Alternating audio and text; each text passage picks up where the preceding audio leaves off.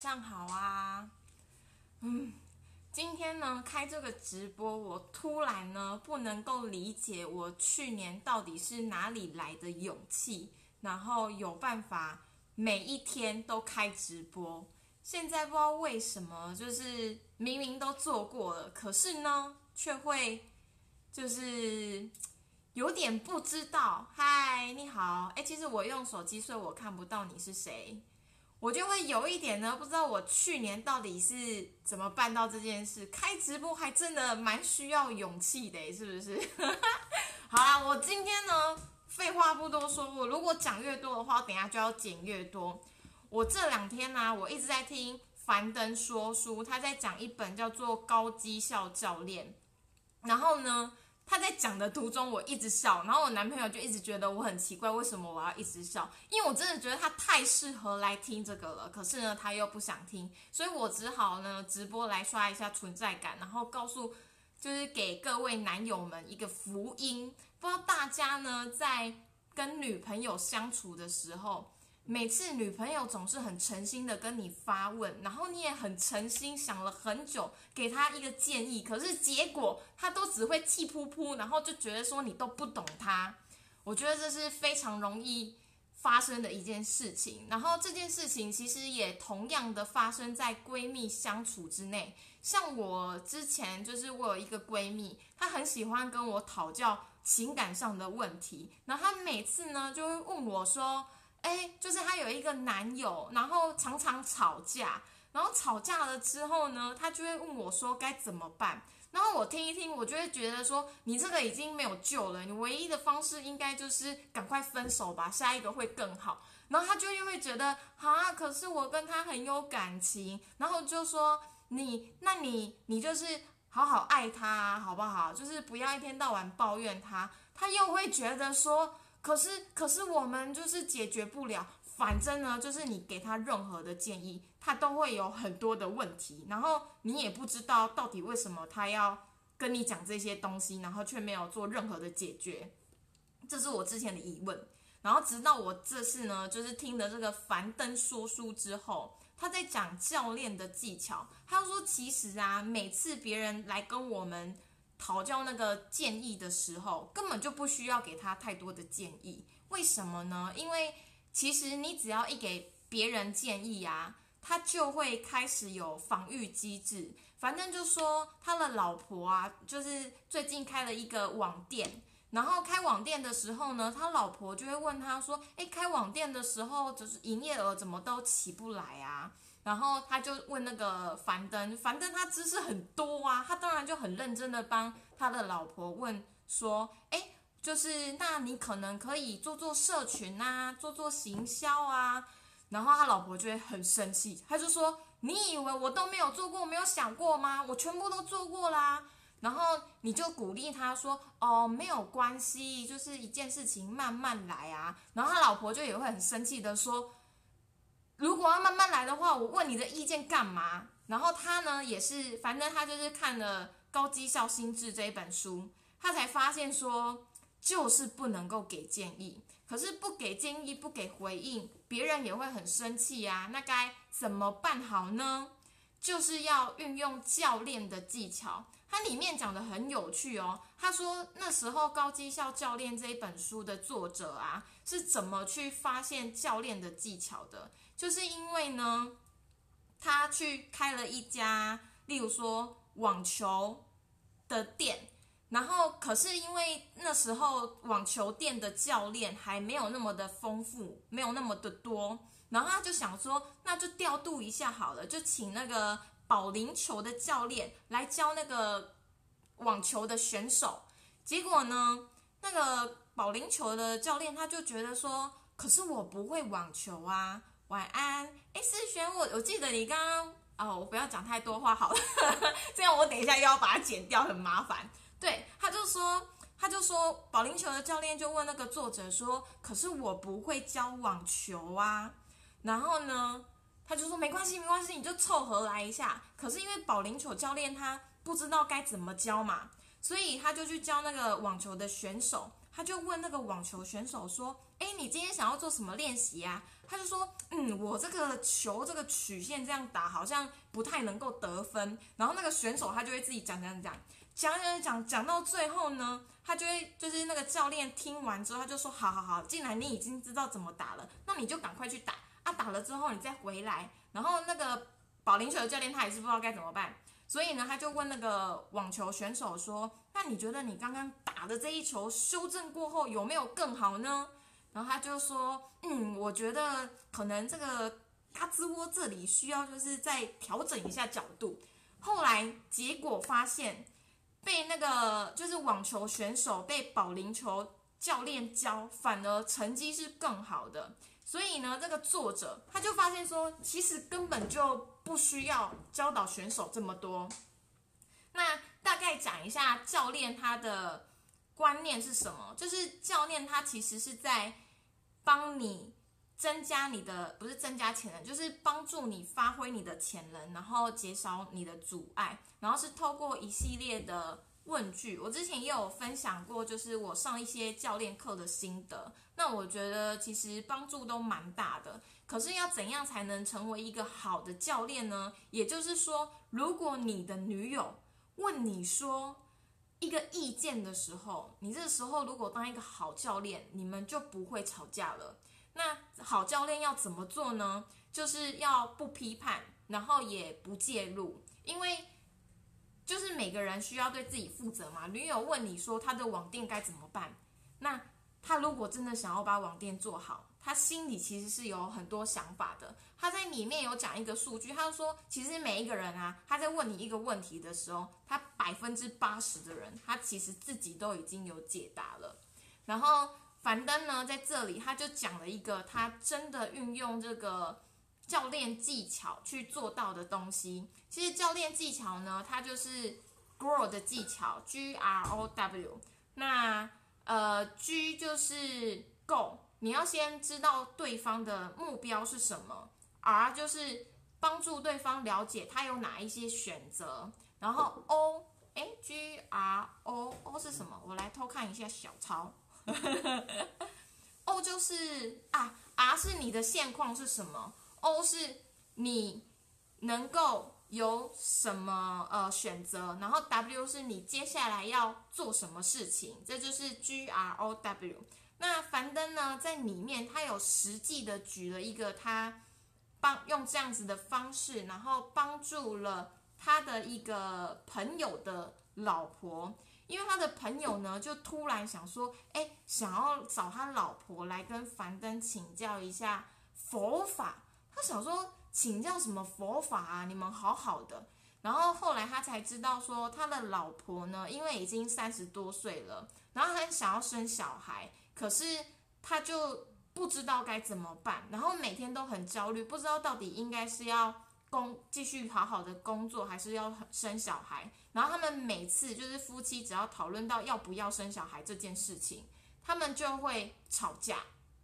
所以呢，那个樊登就告诉他说：“哦，你这件事情啊，根本就不需要什么佛法，只要用这个教练的技巧就可以了。”所以呢，他就跟那个女生问说：“哎，那你今天来找我的目的是什么呢？”然后那女生就说：“我也不知道，我就是觉得很焦虑，然后我希望呢，我的生活跟工作可以有更平衡一点。”那樊登一听就觉得，嗯，这个好像有点范围有点大，他就问那个女生说：“那对你来说，怎样才是？”工作以及生活是平衡的。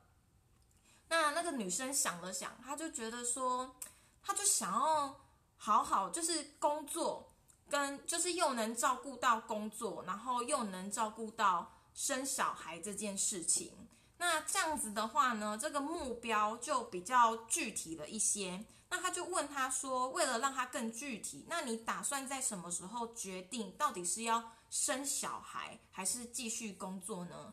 那那女生就说：“嗯，我希望在年底之前就做了这个决定。”然后反正就说：“好好好，那这样子呢，非常的明确，非常的好。那接下来呢，就要到 R 的阶段，他就问说：那你现在呢的现况是什么？为什么你会有？”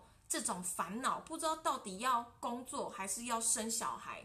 然后那个女生想了想，他就说：“我就是觉得我工作很辛苦，然后每天可能都需要加班，没有时间可以好好照顾身体，然后好好思考就是生小孩这件事情。”然后樊登就说：“嗯，那就是工作真的很累嘛，我们了解这样子的状况。”那你身旁的人都怎么看待生小孩这件事情呢？像是那他那个女生，她就说，嗯，其实我老公对我蛮好的，他都很尊重我，他都觉得说，诶，我要生小孩也可以，那我要工作的话也是可以，他都支持我。然后樊登就讲了一件很有趣的事情哦，他说之前他朋友根本就不是这样跟他说。他朋友跟他讲说，每次啊，只要讲到这个生小孩的议题，然后他们两个就会吵架。因为呢，如果她的老公直接给她一个建议，跟她说：“哎呀，你就不要工作了，好好生小孩，好好养身体，照顾好自己就好。”那个女生她就会觉得很生气啊，她就觉得说：“你现在是怎样？你觉得我的工作没有价值？我人生的意义就只有要生小孩，是不是？”然后那个老公看到这女老婆那么生气，他就说：“呃，那不然不要好了，你还是就是边工作边生小孩。”然后那老婆就也会觉得很生气，他就觉得说：“现在是怎样？我又要工作又要生小孩，我多辛苦你都不知道。”就是不管怎样，女生就是会生气。所以这件事情就很有趣，就是如果呢这件事是这个。呃，女生她自己讲出来的，你只需要给她一个问句，问她说：“那你觉得你身旁的人态度是怎样的？”她反而情绪可以缓和下来。然后，因为什么东西都是自己说嘛，不是她别人逼她说。然后那个女生呢，她就继续说：“嗯，其实婆婆跟公公对也是不错的，就是都没有给她太大的压迫感。”嗨，好。那可是呢，还有一个问题是，他的老板也需要知道这件事情，因为就是如果他想要好好生小孩，他势必就需要去做一些调整嘛。然后那个女生就告诉樊登说：“嗯，可是我的老板还不知道这件事情。”樊登就问说：“那你接下来有什么选择呢？你会希望就是怎么做？”那他就说，嗯，我觉得呢，我应该要去找我的老板，好好的沟通一下，就是说我跟他讲说，我有这样子生小孩的计划。那现在的工作呢，实在是负荷太大了，所以没办法让我就是好好的养身体，然后让我的生活以及工作感到平衡，这样为我带来很大的困扰，这样。然后反正就说哦，好好好，那你已经有了一个解决的办法。那你有没有想过，就是如果老板没有就是这么顺利，觉得说，哎，那他还是给你加了很多的工作，可以怎么办？然后那个女生就说，嗯，那我就离职。我刚刚就是说，我年底前我就要做出到底是要好好工作还是好好生小孩的决定。所以，如果我老板呢不支持我生小孩，不帮我做一些工作上的调度的话，我就要离职。然后呢，反正就觉得嗯好，那这一切都已经非常的明确了。所以他就问那个女生啊，他说好，那你现在既然已经知道怎么做了。那你觉得你回去之后实现这件事情的想法意愿有多大？假如说教练技巧都非常喜欢讲一到十分，你会给几分？然后女生想一想，她就觉得，嗯，三分。三分一听就知道，其实呢，几率一点都不大。她虽然已经知道呢，可以去跟老板做讨论，可是。他并没有想要去做讨论，反正就觉得哦，那你刚刚讨论了这么多是在干嘛？就是他就说，哎，那三分是为什么？为什么什么东西导致了你的阻碍？那个女生就说，因为我觉得我怕我老板生气，我想要生小孩，跟我老板又没有什么关系。那他如果不愿意帮我做这样子的调整，我就会跟他起冲突。可是后来想一想，这个女生又说：“可是生小孩还是很重要啊，我还是很想要生小孩，不然反正呢，我都决定了，年底前我一定要给自己一个决定。那如果老板他最后真的不帮我调整，我就年底自己离职。好，然后呃，反正就说好。”那你已经下定了这样子的决定，还有吗？你觉得可能在这个过程中会遇到怎样子的阻碍呢？他就说：“嗯，第一步呢，我应该要先找我老公好好的讨论一下，讨论呢，到底我要不要就是跟老板做这样子的沟通？那如果沟通不成，我就要离职，专心的生小孩。”这件事情呢，就这样子顺利的解决了。然后这个三十多岁决定要生小孩的女生呢，就非常的感谢樊登。然后她的老公在旁边看了，他就傻了。他想说，他们因为这件事情讨论了好久好多次，没有一次这么顺利就解决了，然后还让那个女生这么的开心，就是那个叫什么如负重视，如此随便啦，就是。突然，心中的一个大石头放下来了。所以呢，这个技巧其实是非常好的。就是每当呢有人想要跟你要一个建议，不管这个人呢是你多亲近的人，你都不要给他任何的建议，因为呢，百分之八十的人其实心中都已经有一个答案了。就算他现在心中没有答案，他也应该要自己去想说。要怎么哦？如释重负，没错，对，他也应该要自己去想，说到底要怎么去解决这样子的问题。因为很多人呢，他在征询一个意见的时候，其实潜意识里呢是在思考，说我想要把我这个责任丢给别人。那如果呢，我做了这个事情，做了你的建议，还没有达到成功，或者是达到我要的效果。那就是你的问题，就是教练的问题，不是我的问题。所以下次呢，如果你的女友再跟你在那边唠唠叨叨啊，或者是问一些建议的话，记得要比气场，不要轻易的给建议，可是还是要回复，就是回复给他 grow 的技巧，就是 G R O W，问问他他的目标是什么，帮助他去厘清。然后呢，帮助他了解现在的现况是什么，以及你可以想到的方法有哪一些。然后呢，鼓励他就是去行动。其实呢，每个人都是有很大的潜能的。所以男友们记得了，不要再随便给建议喽，哈，好不好？那今天就这样喽，拜。